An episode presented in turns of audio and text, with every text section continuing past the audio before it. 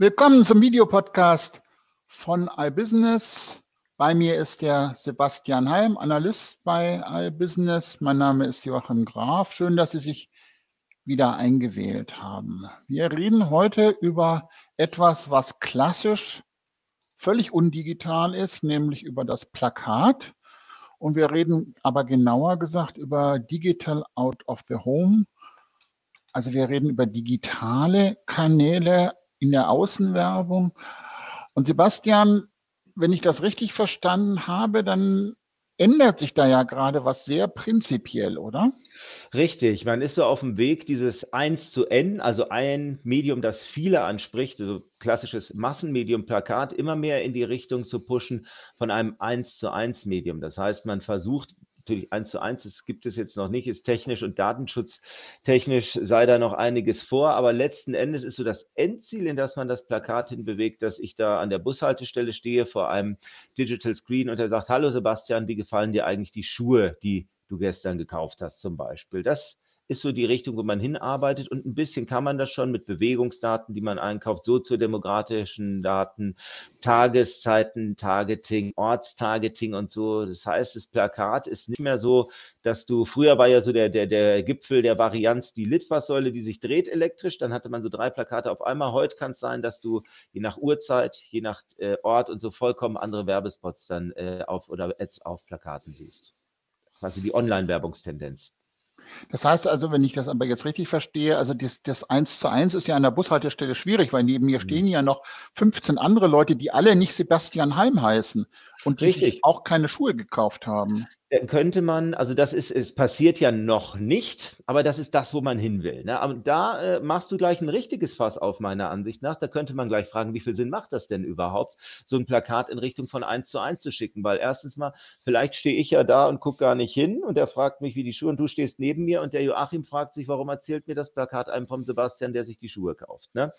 Das ist zum Beispiel das eine, jetzt übertrieben gesagt, weil da werden wir vielleicht auch nie hinkommen. Aber je getargeter je genauer, je, je präziser man quasi ein Scharfschützeninstrument anlegt, desto größer ist ja auch die Gefahr, dass man wenig trifft oder vorbeitrifft. Und Plakat ist ja in seinem Kern nach ein Massenmedium. Das heißt, letzten Endes kann man es wunderbar für Branding benutzen. Der neue Schokoriegel, von dem du noch nie gehört hast, der neue Sportshow, die neue Sendung, die du noch nie gesehen hast ist ja ein bisschen schwierig, mir die ähm, vorzutischen und eine breite Masse äh, damit anzusprechen und eine Bekanntheit für eine Marke zu schaffen, wenn man dieses Medium nur noch äh, an Bedürfnissen und persönlichen Profilen ausrichtet. Weil woher will man wissen, bei aller Liebe zum Targeting, dass ich mich interessiere für eine Sendung über süße kleine Haustiere? Vielleicht tue ich das, vielleicht ist es das Größte für mich, aber das können ja Leute aus Daten allein nicht wissen. Wir haben ja allein beim äh, Geschlechtstargeting hat ja Targeting eine Genauigkeit von 42 Prozent. Das heißt, aus den ganzen Daten kann man mit einer 42-prozentigen Genauigkeit das Geschlecht von Leuten herausfinden. Das heißt, wenn du eine Münze wirfst, bist du genauer.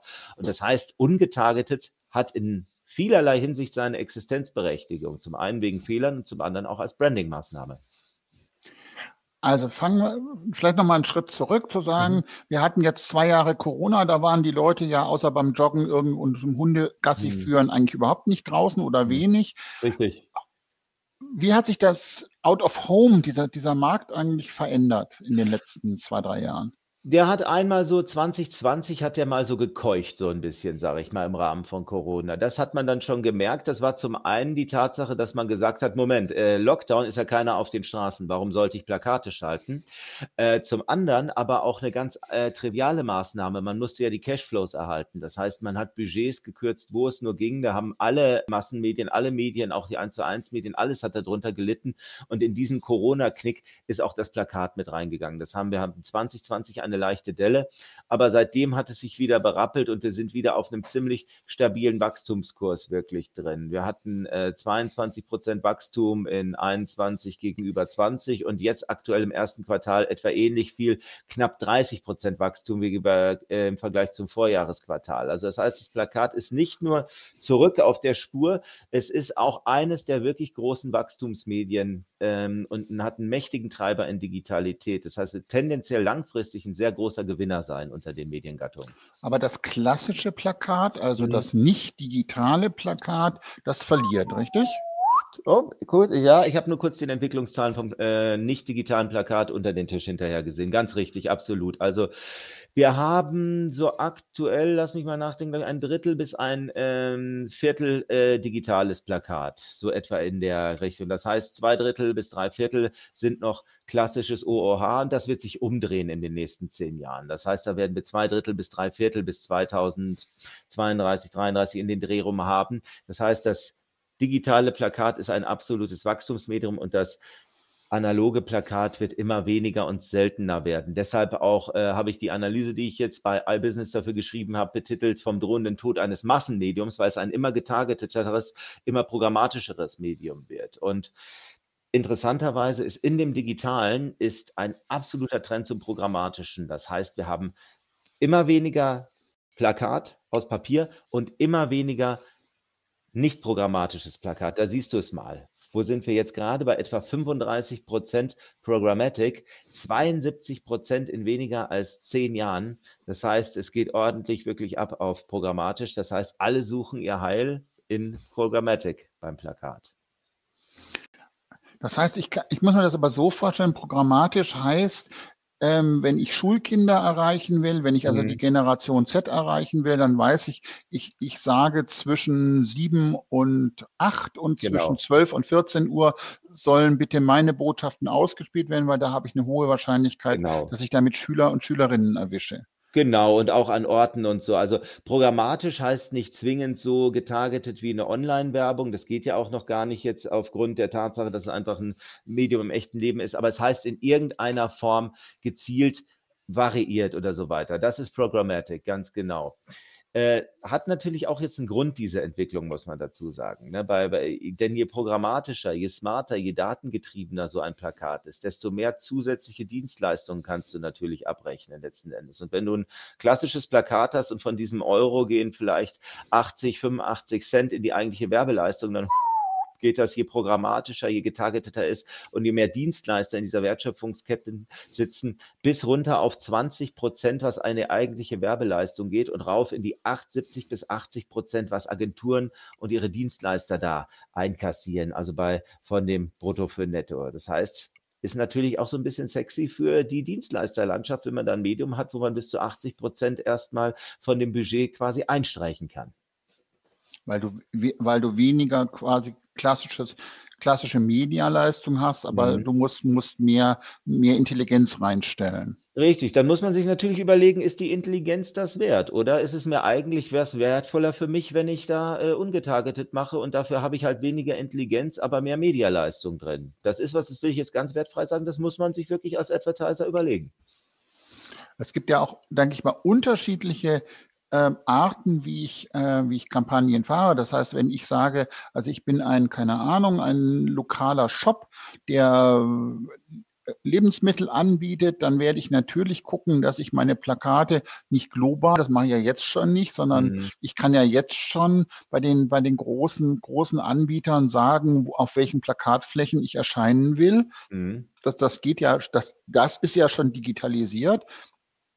Und da kann ich natürlich jetzt noch sagen, okay, ähm, ich nehme nur die Hälfte meines, meines Mediabudgets, aber dafür kriege ich die, die Hausmänner und Hausfrauen, die einkaufen, weil ich will halt meine Lebensmitteldinge machen mhm. und ich mhm. gucke, wo die vorbeilaufen. Das heißt, für denjenigen ist programmatisch sicher sinnvoll. Absolut spannende Sache, ja, ja, absolut. Und du bist ja auch immer noch dann relativ breit aufgestellt, wenn du sowas machst. Ein Uhrzeit-Targeting oder ein Ortszeit-Targeting ist ja auch was äh, absolut Sinnvolles, richtig, genau. Ich, ich, ich bin nur der Ansicht, dass ja auch vielleicht das gänzlich ungetargetete, also dass das, das in die Breite gehende, immer noch so eine Existenzberechtigung haben könnte, meiner Ansicht nach, und auch haben sollte in der Zukunft. Dass man das letzte Branding-Medium, jetzt wo sich ähm, TV immer mehr in Richtung Smart und Connected TV verabschiedet mit getargeteten Werbespots, dass man das dann noch erhält, das Plakat. Das halte ich für nicht sinnlos, sagen wir es mal so. Also ich glaube, über das Thema sollten, sollten wir uns, uns auch noch mal ein paar Gedanken machen. Branding. Mhm. Weil Branding ist ja vom Ansatz her etwas, wo ich, wo ich Markenaufbau betreibe. Das ist ja der Name Branding, daher genau. kommt das ja. Das heißt, wenn ich sage, ich will, dass möglichst viele Menschen wissen, dass es mich gibt und was meine Produkte Werte sind, muss ich Branding machen. Punkt. Wenn ich jetzt aber, wenn ich aber keine Massenmedien habe, weil Branding ist ja Masse, das ist nichts anderes ist das ja, dann fange ich ja an, sozusagen das abzuschneiden. Das heißt, wenn ich sage, ich will möglichst nur Männer über 30 haben, weil ich meinen neuen hast du nicht gesehen Auto, mein Cabrio genau. bewerben will, dann kriege ich ja die Frauen nicht mehr. Das heißt, ich schneide das, das ja ab. Das, die Frage ist, wie, wie, wie, wie steuere ich einen Branding-Kanal, wenn ich alles nur noch programmatisch mache? Ja, du musst eigentlich letzten Endes ihn erhalten, indem du immer noch Geld locker machst für ungetargetetes, also für nicht programmatisches Plakat letzten Endes. Das wäre deine Strategie. Ich würde immer auch gucken, irgendwie, was, was will ich eigentlich? Also so eine gute Faustregel ist, die hat mir Thomas Koch, äh, der Deutschlands Mediaguru, gesagt, der auch selber ein digitales Autoform zu gucken, wo liegen eigentlich meine Zielgruppen zu wie viel Prozent? Sind die zu 30 Prozent draußen unterwegs, dann sollte ich 30 Prozent ins Plakat stellen. Sind die zu 100 Prozent online, dann sollte ich vielleicht 100 Prozent in online stecken und so weiter. Und wenn ich merke, ich muss bis zu einem, wenn ich irgendwie so für mich sagen kann, ich möchte gern 50 Prozent von meinem äh, äh, Budget für Branding aufwerten, dann sollte man das auch entsprechend verteilen und die entsprechenden Medien fördern letzten Endes da. Ich denke, man muss dann einfach wissen, dass man Markenaufbau betreiben will und das gegenüber einer Agentur dann auch durchsetzen. Dann letzten Endes, so gut die das meint, ähm, nicht sagen, nee, äh, in dem Fall nicht programmatisch, bitte gebt mir einfach alle, ganz ungezielt und klassisch.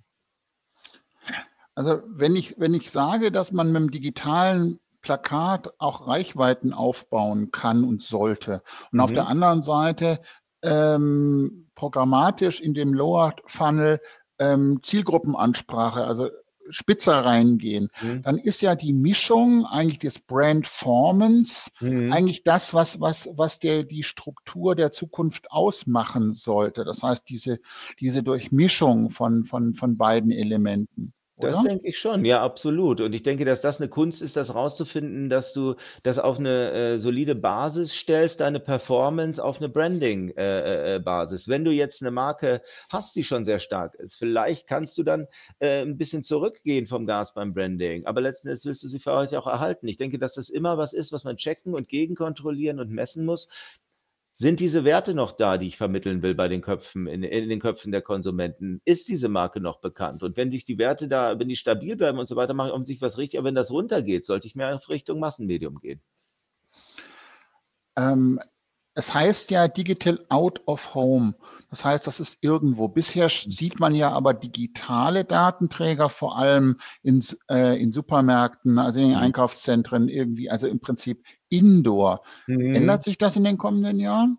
Absolut. Also der Trend ist jetzt in Richtung Outdoor zu gehen. Das hat auch was damit zu tun, dass man einen gewissen Trend hat zur Smart City und so weiter, dass wir Kommunikationssysteme vor allem in anderen Ländern erstmal aufbauen, die bespielbar sind für öffentliche durch äh, Hinweise und Durchsagen und so weiter. Und in diesem Trend, dass die City smart werden, liegt das digitale Außenplakat voll mit drin, aber auch die Werbetreibenden entdecken das zunehmend. Also es geht immer mehr in den öffentlichen Raum so weiter. Also raus aus den Bahnhöfen, den Malls und anderen ähm, zum einen auf äh, die Straßen, zum anderen aber auch noch ein interessanter Gegentrend ist es im Grunde noch indooriger als indoor bisher. Ähm, es gibt ja so quasi, sage ich mal, den öffentlichen inneren Raum. Bahnhöfe, ähm, äh, Malls und so weiter, was ich gerade sagte. Und jetzt geht es so schon tendenziell rein sogar in den ganz privaten Raum. Das heißt in Restaurants, Fitnessstudios und so weiter. Das heißt, es ist so ein einerseits, andererseits. Einerseits geht es raus auf die Straßen, das heißt, wir haben einen Outdoor-Trend. Einerseits rein ins Private durch Kooperationen. Startups machen sich zunehmend da ähm, ähm, äh, umtriebig auf so Sachen, sowas wie Fitnessstudios und so anzuge äh, äh, anzugehen und dort digitale Screens hinzukriegen. Daran sieht man auch ein bisschen, was das für ein Wachstumsmedium ist, dass es quasi in zwei entgegengesetzte Richtungen wächst. Also was ich ja spannend finde, ist, wenn man hier in München in die U-Bahn geht, gibt es ja auch diese Screens. Es gibt ja auch bei, hier in München in den Straßenbahnen die entsprechenden Screens und die haben ja alle eins gemeinsam, nämlich dass sie eben nicht nur Werbung anbieten, sondern dass sie eben auch Informationen anbieten. Das ist mhm. ja sozusagen ein, ein Outdoor-Informationsmedium. Und wenn ich mir jetzt das Thema Smart City also die digitale Stadt, die intelligente Stadt als das künftige Konzept ansehe und die Vernetzung zwischen Digital Out of Home Medien und Smart City, dann ist natürlich das digitale Out of Home eigentlich auch die, das Sprachrohr, das eine digitale Stadt an seine Bürger richten kann. Das heißt, da entstehen nicht nur jetzt neue Werbeformen. Wir reden ja immer sehr schnell über Marketing und Vertriebsformen, sondern wir reden ja tatsächlich über einen Informationskanal. Auch genau. das gibt es natürlich im Analogen schon seit vielen Jahren. Also die, die Theater, die ihre Plakate und ihre, ähm, das, das Spielprogramm auf bestimmte Flächen ähm, auf der Litfaßsäule aufschlagen, aber zu sagen, wir integrieren das, dann kriegt der Werbeträger kriegt höhere Aufmerksamkeit und die Stadt, die intelligente, die äh, Stadt bekommt Kommunikation das kann die Katastrophe natürlich sein, das, oder Warnhinweise. Das kann aber auch schlicht das Wetter sein oder eben zu sagen, der Marathon, der morgen stattfindet und hier kommt er vorbei. Genau, oder Marathon abgesagt wegen Wetter und so weiter. Genau, das heißt, da haben wir eine Durchdringung auch von diesen beiden Sphären, von dieser, sage ich mal, öffentlichen, informationellen Sphäre und dieser privatwirtschaftlichen Sphäre. Und ich kann nicht im Detail sagen, wo das alles hingeht. Ich stelle mir nur das als eine spannende Zukunft vor. Die kann man ja so, wie du hast gerade München angesprochen, in Trambahnen zum Teil schon sehen. Da ist, läuft nahtlos quasi, bitte mal, lasst euren Müll nicht in der Tram liegen, neben dem Hinweis für eine neue DVD, die es gibt und so weiter. Ich sehe wirklich da immer noch DVD-Hinweise, weil äh, es ist doch nicht alles äh, Netflix und so weiter. Und ähm, auf offensichtlich bin ich alt, wenn ich Trambahn fahre, dass ich noch so weiß, dass man es geht und mich da anspricht. Und das ist ganz spannend eigentlich. Dann auch diese Aussteuerung, vor allem die Machtverteilung, wer landet dann da drauf? Was für Kooperationen wird das haben? Mit wem kooperiert die Stadt München dann eigentlich, dass sie ihre Werbung in die Trambahn bringen und so weiter? Also da werden wir noch einiges erleben, glaube ich, ganz richtig. Du hast ein spannendes Wort angesprochen, Kooperationen. Wie wird sich hm. eigentlich der Anbietermarkt im Digital Out of Home verändern? Das ist ja momentan ein Oligopol. Das sind ja wenige ja große Anbieter, die Stadtmöbel anbieten. Das ist ja so, ähm, da gibt es ein, zwei große Anbieter. Bleibt das so? Ist das eher ein Konzentrationsprozess oder also ich, ich stelle mir das so vor, dass da wirklich um dieses äh, äh, Stück Kuchen sich mehr Leute scharren werden. Zum einen sage ich mal nischige Sachen, Startups, die vielleicht sagen, ich beackere nur diesen Stadtteil oder ich mache nur Werbung in nur Fitnessstudios oder ich mache nur rund um äh, äh, erotische Läden oder äh, äh, um Bahnhofsviertel Werbung, sowas. Auf der anderen Seite glaube ich auch, dass die ganz Großen sich da drauf stürzen. Axel Springer hat ja erst letztes, nee, vorletztes Jahr ein Framen hieß das, glaube ich, ein äh, Start-up gekauft, was sich spezialisiert hat auf ähm, private Indoor-Screens und so weiter. Und wenn so ein großer Dickfisch, so ein, ein Gigant wie Springer da drauf guckt, dann merkt man, wo die Richtung dahin geht. Also ich glaube, dass das sowohl, was die Anbieter, den Mediamarkt angeht, immer mehr Mainstream werden wird. Das heißt, mehr Screens, mehr ähm, Anbieter, die diese Screens verwalten, aber auch mehr Agenturleistung. Ich glaube, du brauchst eines Tages nicht mehr suchen nach einer Agentur, die auch DOOH macht, sondern das ist ganz normal im Portfolio bei jeder Agentur mit drin, wenn da auch erstmal man mit dank Programmatik so viele Dienstleistungen abrechnen kann. Da sage ich jetzt nicht böse gemeint, aber das geht in den Mainstream, auch in der Agenturlandschaft. Ähm, wird da auch mehr Geld alloziert? Also läuft, läuft da mehr, mehr Geld in diesen DOH-Markt? Ich denke schon. Also wenn man mal guckt, was passiert mit Print, was passiert mit Fernsehen, ähm, Erstmals langsam kommt dieser gewaltige Fernsehmotor, sagen Experten, zum Erliegen und wir sehen, dass es erstmals wahrscheinlich zumindest nicht ein Schrumpfen, aber eine Abwesenheit von Wachstum geben wird. Das heißt auch da, hm. Und der ein oder andere sagt auch, online wird man früher oder später spitz kriegen, dass ähm, Targeting gewisse Fehler hat, dass Targeting sehr teuer ist.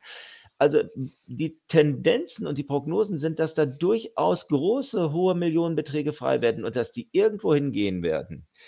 Irgendwo. Und dieses Irgendwo, das könnte wirklich das digitale Out of Home sein, wenn die Leute das richtig machen, die Mediaverwalter, die Agenturen und so weiter. Und ich glaube, auch für die Marken ist es ein spannender Markt. Das heißt, es wird auf keinen Fall äh, äh, an Geldknappheit erleiden. Wir haben eine Tendenz, dass gewisse Marketingbudgets höchstwahrscheinlich frei werden und sich ein neues Zuhause suchen. Das könnte das Plakat sein. Es könnte natürlich auch sein, dass da die großen Überseekonzerne Amazon und Google stehen und so machen.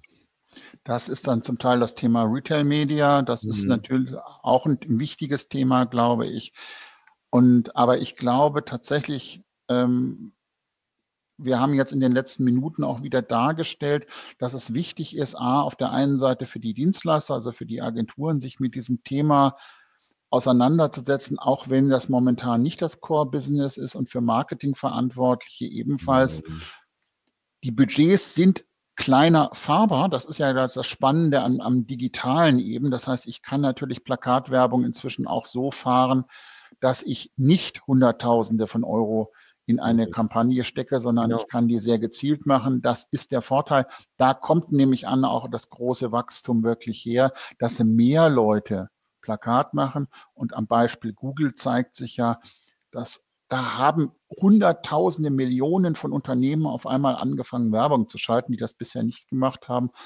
Digital Out of the Home wird, glaube ich, ein ähnlicher Markt werden. Und da müssen sich, glaube ich, die Anbieter der digitalen Wirtschaft auch aufstellen. Wie das geht, steht wie immer unten beziehungsweise oben. Bis zur nächsten Woche dann. Tschüss. Ciao.